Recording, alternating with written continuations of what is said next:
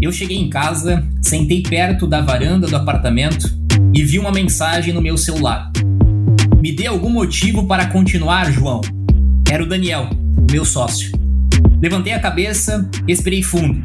Era março de 2020, sexta-feira, fim de tarde, crise da Covid-2019 estourada no Brasil e no mundo. Caos. O Daniel é uma das pessoas mais sensatas que conheço. É um cara pragmático, focado, resolutivo, trabalhador. Ele pensa muito antes de falar. Fala baixo, fala pouco, mas fala na lata. A pergunta dele, portanto, não era filosófica, era literal. Ele realmente queria algum motivo concreto para continuar a nossa história. E eu não sabia responder. Chegamos até aqui, calma, vai dar certo, respondi, fingindo que sabia do que falava, tentando transmitir uma segurança e uma serenidade que, na verdade, eu não tinha. Ok, respondeu ele. Aparentemente, para a sorte de nós dois, ele também fingiu que acreditou. O desânimo do Daniel não se devia só àquela crise, mas também a todas as outras que enfrentamos. Já haviam se passado quatro anos da nossa fundação, vínhamos de um período promissor, mas o ano da escalada era 2020. E 2020, àquela altura do campeonato, já era. Sinceramente, eu também não sabia mais se ia dar. Porém, pensar em desistir ou até decidir desistir não é o mesmo que desistir de fato. O livro de hoje traz histórias sobre negócios que crescem e escalam muito rápido, as chamadas startups. E os autores João Cristofolini e Eduardo Cosomano dão dicas sobre como criar uma startup tão boa que outras empresas maiores as queiram comprar, permitindo que os seus fundadores realizem uma saída de mestre. Três temporadas, cinco anos no ar, mais de 20 milhões de downloads. O Resumo Cast é uma nação de empreendedores e você faz parte dela. Está começando agora mais um episódio da terceira temporada com Gustavo Carriconde e eu, Renata Libérica. O livro Saída de Mestre foi publicado em 2021. Os autores são os empreendedores João Cristofolini e Eduardo Cosomano. Sem rodeios e com linguagem simples, Saída de Mestre comprova que a revolução das startups vai muito além dos unicórnios e revela que pessoas comuns podem realizar feitos inacreditáveis. João Cristofolini, fundador da Pega Aqui, startup de logística que foi recentemente é, vendida para Interpost, também cofundador do Resumo Cast junto com Gustavo Carriconte, e agora autor do livro Saída de Mestre, Estratégias para Compra e Venda de uma Startup. Eduardo Cosomano, eu sou jornalista e eu sou fundador da EDB Comunicação, uma agência de PR, é, assessoria de imprensa, produção de conteúdo. É, eu sou autor, é, ao lado do João, do livro Saída de Mestre Estratégias para Compra e Venda de uma Startup.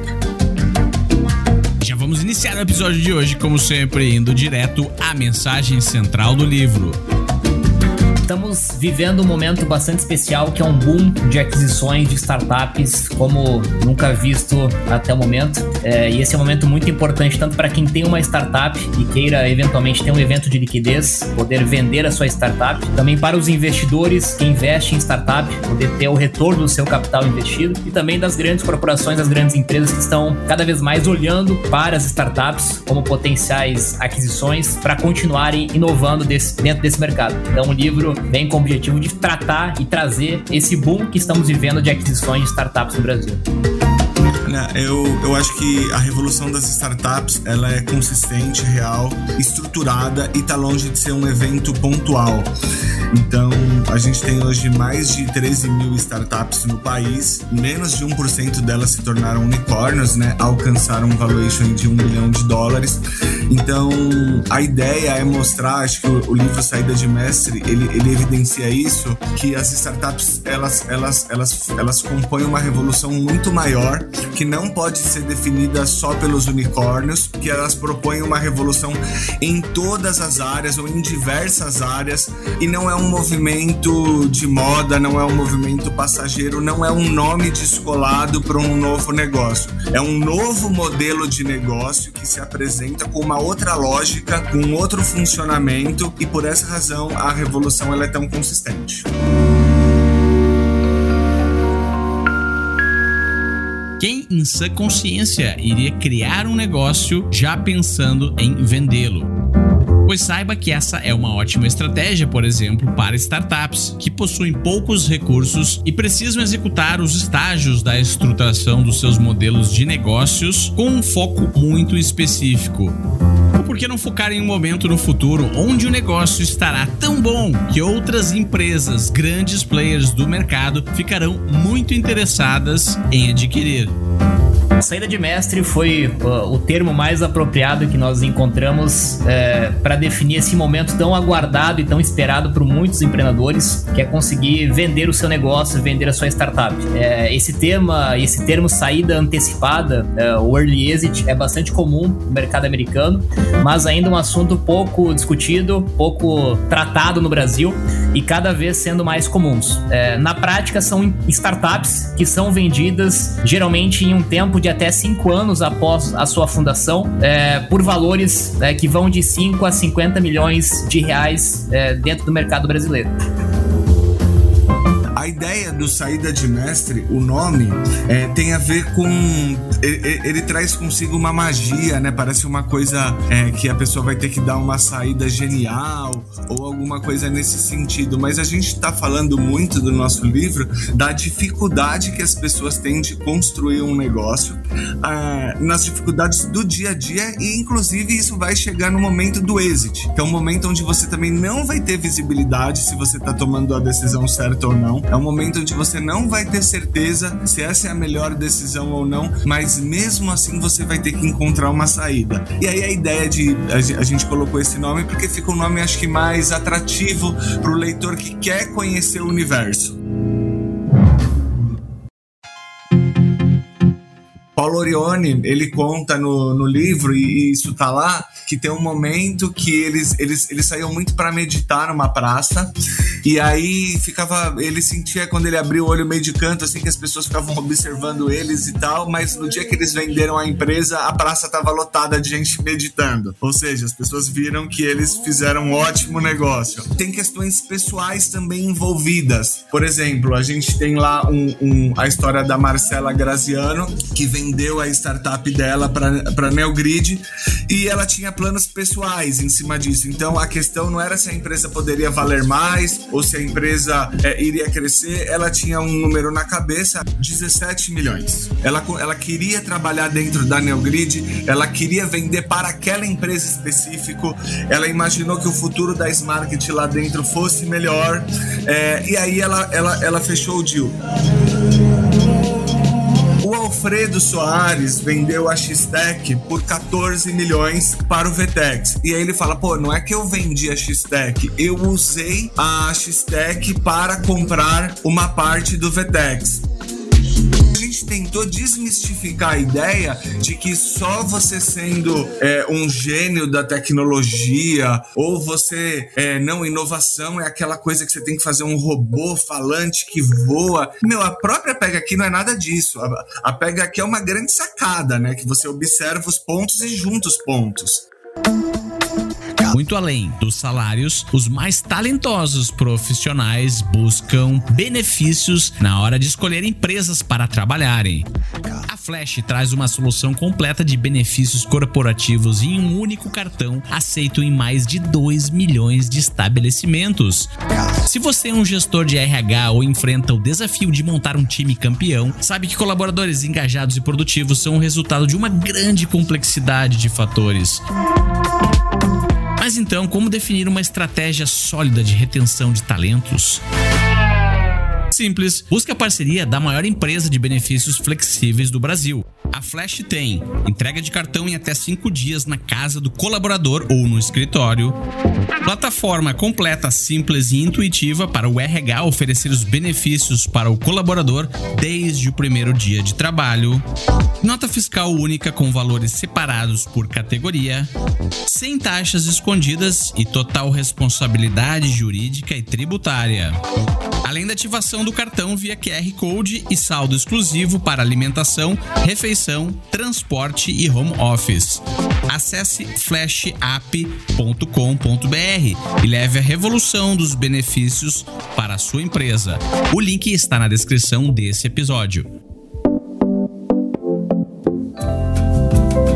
Como é o dia depois de amanhã? Pós-venda, missão cumprida, contrato assinado, dinheiro na conta. Hora de comemorar e curtir a vida? Comemorar e curtir a vida sempre é bom. E se você realizou uma saída antecipada, é justíssimo. Mas não confunda uma saída antecipada com aposentadoria. É preciso relembrar os principais motivos que fazem uma grande empresa comprar uma startup. O primeiro e mais importante item é o time. As pessoas que fazem o seu negócio acontecer são o seu maior ativo. Logo, se a empresa que realiza a compra de uma startup não puder contar com as pessoas no dia seguinte, provavelmente essa não será uma boa aquisição. Concorda?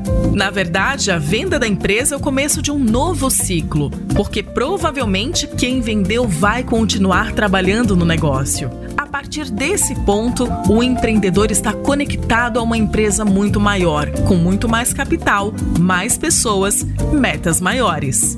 Em outras palavras, mais cobrança e desafios. Ao mesmo tempo que a venda tira o peso das costas, representa um ponto de virada, uma conquista concreta e talvez um dos acontecimentos mais marcantes da trajetória de qualquer empreendedor. Uma nova fase se inicia, mas em um nível ainda mais avançado e exigente.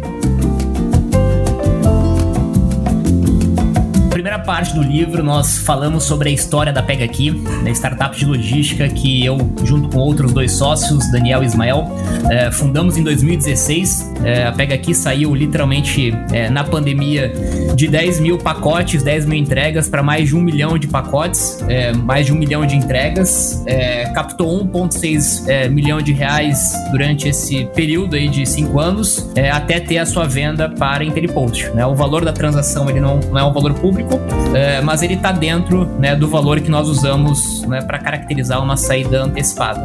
E passou literalmente por todos os estágios de uma startup. Passou por um programa de aceleração, é, teve duas rodadas de investimento e todos os desafios e problemas que todo mundo que empreende ou que tem uma startup já viveu. Né? Muitas vezes você dorme né, achando que vai dominar o mundo, acorda achando que o mundo vai te dominar. Altos e baixos, né, é, vontades e, e motivos muitas vezes para quase desistir ou para é, encerrar o negócio. É uma jornada de quase cinco anos, é, de muitos desafios altos e baixos, de criar e construir um mercado literalmente desconhecido e novo no Brasil, é, com vários problemas aí de contratação de pessoas, demissão de pessoas, conseguir fechar com o primeiro cliente, conseguir escalar um marketplace, conseguir educar um mercado novo, conseguir captar investimento, lidar com os investidores, enfim, todos esses desafios, até que né, conseguimos é, oficialmente aí num, num, ciclo de cinco anos é, fazer a saída e hoje, na verdade, fazer parte de um grupo ainda maior, é, de um grande grupo de logística e, e fazer com que a Pega aqui possa crescer ainda mais. Você está escutando o melhor podcast de resumo de livros do Brasil. Mas então, o que afinal é a motivação ou as motivações principais para que uma grande empresa queira adquirir empresas menores, as chamadas startups. Pô, legal. Eu queria só trazer um, um aspecto mais técnico antes, Gustavo, é, para entender o momento que nós estamos vivendo. É, estamos vivendo um momento é, com recordes de captação é, de recursos, né, de investimento em startup, com recordes de IPO, né, de empresas é, sendo listadas na bolsa de valor, é, e com isso a gente tem uma quantidade de capital muito grande disponível no mercado, né, sejam para essas empresas que fazem IPO, para as grandes startups que captam né, 100 milhões, 200 milhões, né, ou se, se tornam unicórnio. E essas empresas precisam crescer muito rápido. Não basta é, apenas crescer organicamente, elas precisam crescer inorganicamente. Ou seja, elas são obrigadas a comprar outras startups em estágios mais iniciais. E nesse contexto surge uma oportunidade muito grande para os empreendedores, para quem está dentro do mercado tentando resolver um problema é, e vender a sua startup, vender o seu negócio para essas empresas que precisam crescer de uma forma ainda mais rápida. Né? E o que, que essas empresas olham né, quando elas vão comprar uma startup? O ponto né, mais importante continua sendo as pessoas. Por mais que nós falamos em tecnologia, falamos em inovação, há um desafio muito grande de ter pessoas boas, pessoas empreendedoras né, em qualquer mercado de trabalho. É, e as grandes empresas têm, por definição, né, uma grande dificuldade de inovar ou de ter essa velocidade. E elas visualizam nas startups, no time, nos fundadores, uma possibilidade de conseguir criar algo algo de uma forma muito mais rápida. Aquilo que talvez levaria anos para fazer sozinho, pode se economizar tempo comprando alguém que já encontrou um problema, validou uma, uma hipótese, criou um produto, conseguiu escalar, conseguiu validar. Né? Isso encurta muito o tempo das grandes corporações, das grandes empresas, né, ao comprarem uma startup. Então, além de seguir o básico, né, que certamente já ouviram bastante aqui no Resumo Cast, de encontrar um problema, é, formar um bom time, né, criar um produto que resolva essa dor desse pro problema desse mercado, eu diria que é muito importante você encontrar um nicho, né, encontrar um nicho, e foi o caso da Pega Aqui, de muitas dessas histórias que a gente traz no livro, dentro de um, dentro de um grande mercado, há pequenos nichos que muitas vezes esses nichos não são explorados pelas grandes empresas. No exemplo da Pega aqui, né, dentro do mercado de logística, que é um mercado muito grande, há um nicho do last mile, da última milha, que esse nicho não foi explorado ainda para por grandes e-commerce, por grandes transportadoras, e a Pega aqui como startup conseguiu resolver esse problema e chamar a atenção então de grandes players né, do mercado que não tinham ainda visto ou tentado desenvolver uma solução para esse nicho de mercado tem uma questão que eu acho muito importante e que é pouco falada, porque ela parece banal, é a questão da regularização da sua empresa. Como um todo, é, a empresa, a papelada da empresa tem que estar tá em dia. Esse é um ponto que foi, ele foi muito falado de todas as entrevistas, desde as grandes empresas até os empreendedores que venderam, foi uma, foi uma das, das coisas que foi unânime. E a gente passa muito batido por esse tema quando a gente fala de startup. A gente sempre acha que é um tema menor, mas não é. Então, a papelada em dia, é, todos os registros, todas as questões mais técnicas têm que estar alinhadas. A gente até fez uma pergunta é, pro, pro Felipe Veiga, que é um advogado que a gente entrevistou da BVA, é, e participou de diversos deals aí, inclusive do deal da, da Pega Aqui, se ele tinha acompanhado alguma é, alguma startup que ou algum deal que tenha deixado de acontecer por conta de, de papel, por conta de algum de algum problema jurídico, de algum entrave. Ele disse que não, mas ele disse que já viu muitos deals encolherem por causa disso, porque vai aumentando muito o risco para o, o, o investidor, para o comprador, e aí assim esse risco ele vai diluindo o valor da transação. Esse é um ponto muito importante. É, a outra questão, assim, que todo mundo falou, é, que também foi uma questão unânime, é a questão da cultura.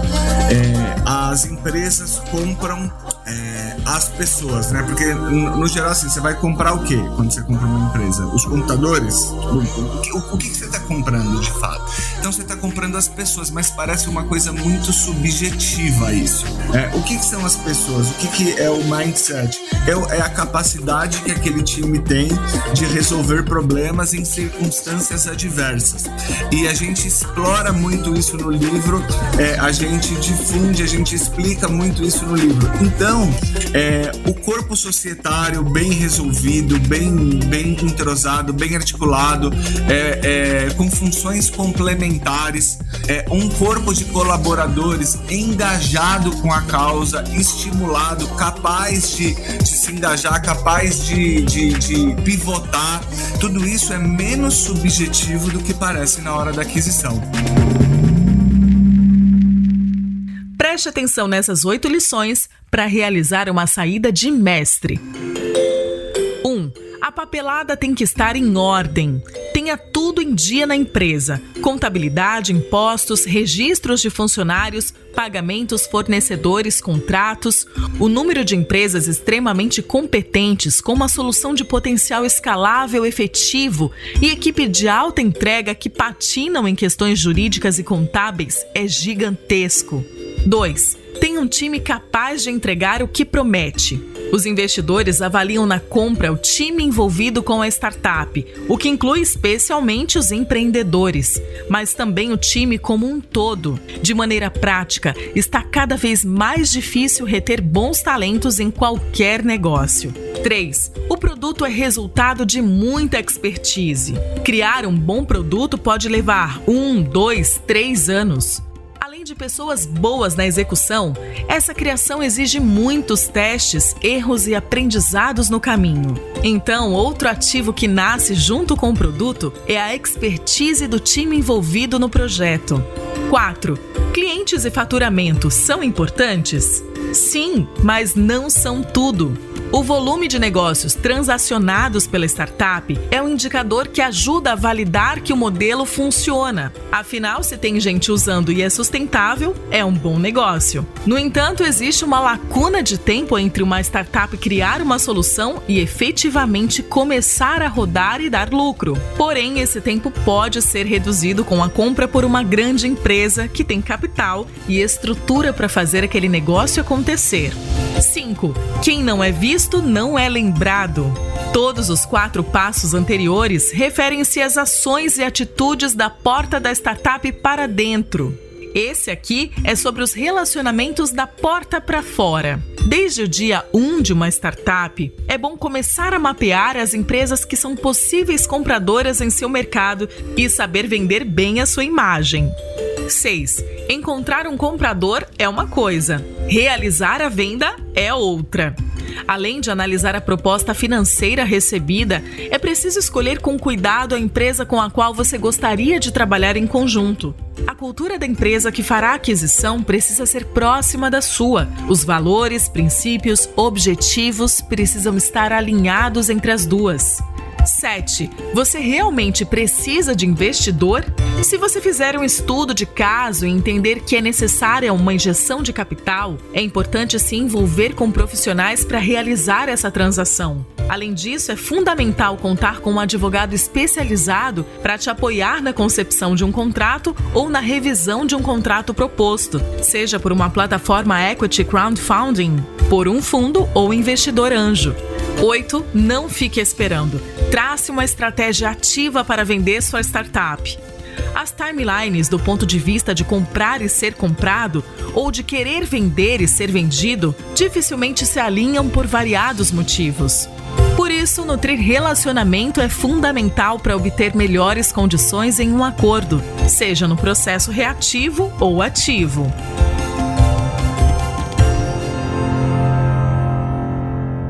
Para quem é esse livro?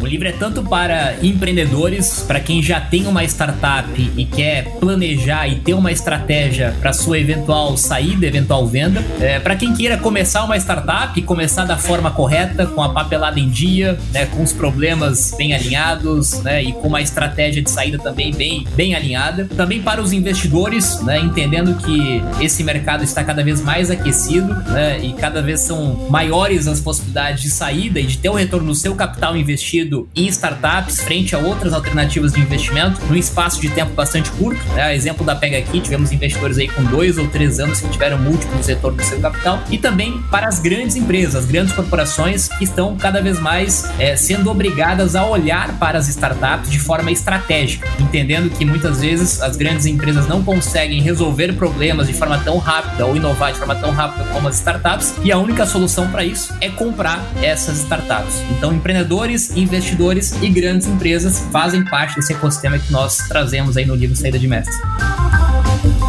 Eu assino embaixo o que o João falou.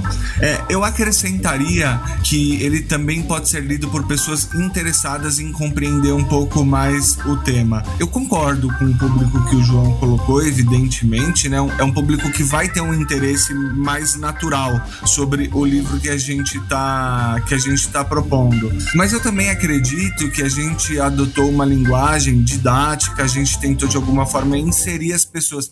Então, para aquelas pessoas que não fazem parte desse grupo, mas que estão interessadas, eu acho que o livro é uma oportunidade da pessoa começar a entender um pouco mais do universo das startups. O que marcou ou mudou na sua forma de pensar ou agir? Bom, legal. Acho que ficou claro que o movimento de saída e venda de uma startup não é um movimento pontual e do acaso. Né? Não foi uma história que aconteceu unicamente com a Pega Aqui. É, e ficou claro que há dezenas de outros empreendedores, startups que estão passando, que passaram, que vão passar por esse movimento de venda da sua startup, um mercado cada vez mais aquecido e que também há oportunidades em literalmente todos os segmentos. Nós trazemos aí 11 histórias de segmentos diferentes, perfis de pessoas diferentes, de lugares diferentes. Então não faltam oportunidades para se criar uma startup, também para vender né, uma startup nesse momento que a gente está vivendo agora mais mexeu comigo foi a, a ideia de que é possível. E eu acho que isso é uma coisa que eu queria deixar. E, e a gente fala muito sobre a questão da desistência e da resiliência no livro de uma forma concreta. Então, a pega aqui, até ela ter o movimento dela de saída, até ela, até ela se provar efetivamente, foram anos. Então, quando a gente fala de resiliência, a gente acha que é, é você sair bem numa reunião tão difícil de uma hora. Foram anos. A, a, a, a, aqui ficou quatro anos indo e voltando. Vai, dá certo aqui, ali dá errado. Puta, volta, refaz. Não, contratamos certo, não volta. Cara, é assim, então é muito bonito falar a palavra resiliência, mas não é gostoso ser resiliente. Dói. E isso ficou muito claro no processo do livro. E eu senti isso também, porque foram mais de 30 entrevistas que a gente fez. É, tem uma frase, né, que diz que a, a musa inspiradora do escritor é o prazo. E é bem isso, assim. É muito difícil escrever um livro em larga escala, é, num processo profissional, com entrevistados extremamente exigentes, como a gente teve, é, é, com histórias de inúmeros detalhes, como a gente teve. Frase de outdoor. É, o aspecto humano sempre vem em primeiro lugar, mesmo quando assuntos são ativos envolvendo tecnologia de ponta. A maioria das pessoas desiste quando elas estão próximas de alcançar o sucesso. Elas desistem a um passo da linha de chegada. Essa é uma frase do Ross Perot, que é, foi um ex-candidato à, à presidência dos Estados Unidos, enfim, um empresário. E eu acho que essa frase ela sinaliza muito. A gente desiste, a maioria das pessoas desiste a um passo da linha de chegada. Desafio para o ouvinte.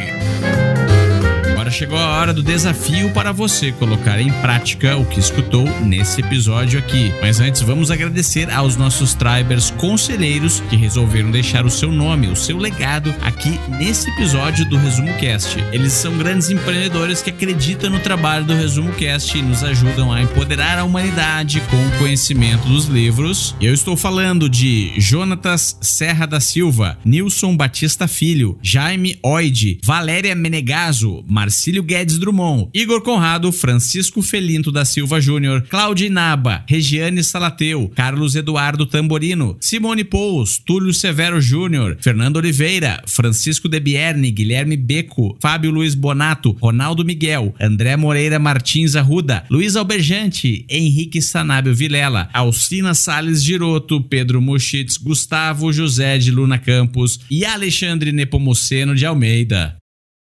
Quer se tornar um Triber apoiador ou conselheiro do Resumo Cast? Visite resumocast.com.br barra apoia-se. Lá nós temos diversos pacotes de apoio onde você terá recompensas exclusivas, como um conteúdo extra em vídeo que preparamos sobre esse episódio aqui e outros também, acesso aos encontros semanais do nosso Clube do Livro e a oportunidade de eternizar o seu nome em um dos episódios do Resumo Cast. Vá lá então em resumocast.com.br barra apoia-se para saber mais. E agora vamos para o desafio prático do livro Saída de Mestre.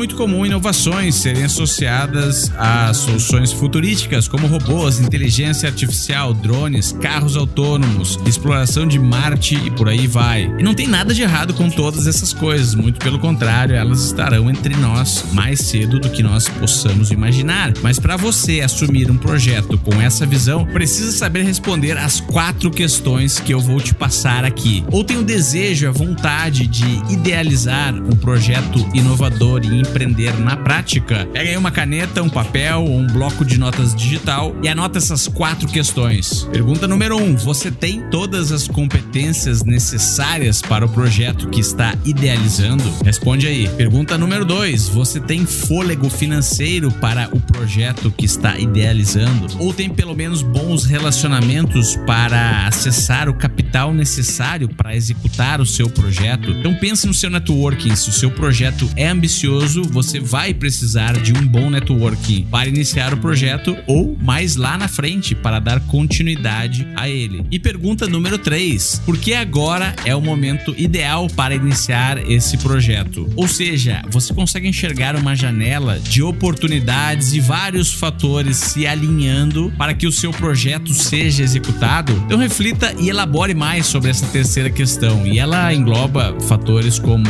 existe demanda hoje para o seu produto ou serviço? Existe tecnologia ou tecnologias ideais para criar a sua solução? As pessoas realmente se importam em resolver esse problema que você está propondo ou elas conseguem viver mesmo com o problema? E agora eu tenho certeza que você está mais bem preparado para colocar a sua visão no mundo depois de responder esses questionamentos sobre um possível futuro projeto. Legal, muito bom voltar ao Resumo Cast, poder falar novamente aí com todos que acompanham o Resumo Cast. Obrigado, Gustavo, pela oportunidade. Parabéns aí pelo trabalho que vem fazendo, né, compartilhando é, informação e livros aí com o maior número de pessoas. Quem quiser é, saber um pouco mais sobre o livro Saída de Mestre, tem o site saídademestre.com.br. Está disponível também nas principais livrarias, nos principais canais, como da Amazon. Quem quiser continuar me acompanhando é, pelo Instagram ou pelo LinkedIn, é né, só me procurar João Cristofolini poder acompanhar conteúdos por lá também. Agradecer o espaço de vocês, uma honra muito grande, né? É, jamais imaginei, eu, eu, planejava, né? Mas é, é, gostoso quando a gente realiza né, os sonhos, né? De escrever um livro e de estar aqui falando com vocês no Resumo Cast, uma honra muito grande. É, espero que todos gostem do livro. É, também estou à disposição nas redes sociais, né? É, LinkedIn, Instagram, principalmente, Facebook, Eduardo Cosomano. E é isso, estou à disposição de vocês. Muito obrigado pelo espaço.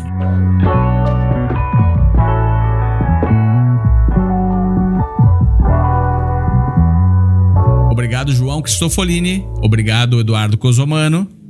E obrigado a você, ouvinte do Resumo Cast. E eu te vejo na semana que vem com mais um grande livro para empreendedores. A melhor forma de aprender é ensinando. Compartilhe estas ideias com alguém e nos ajude a empoderar a humanidade com o conhecimento dos livros. Para saber mais, visite resumocast.com.br.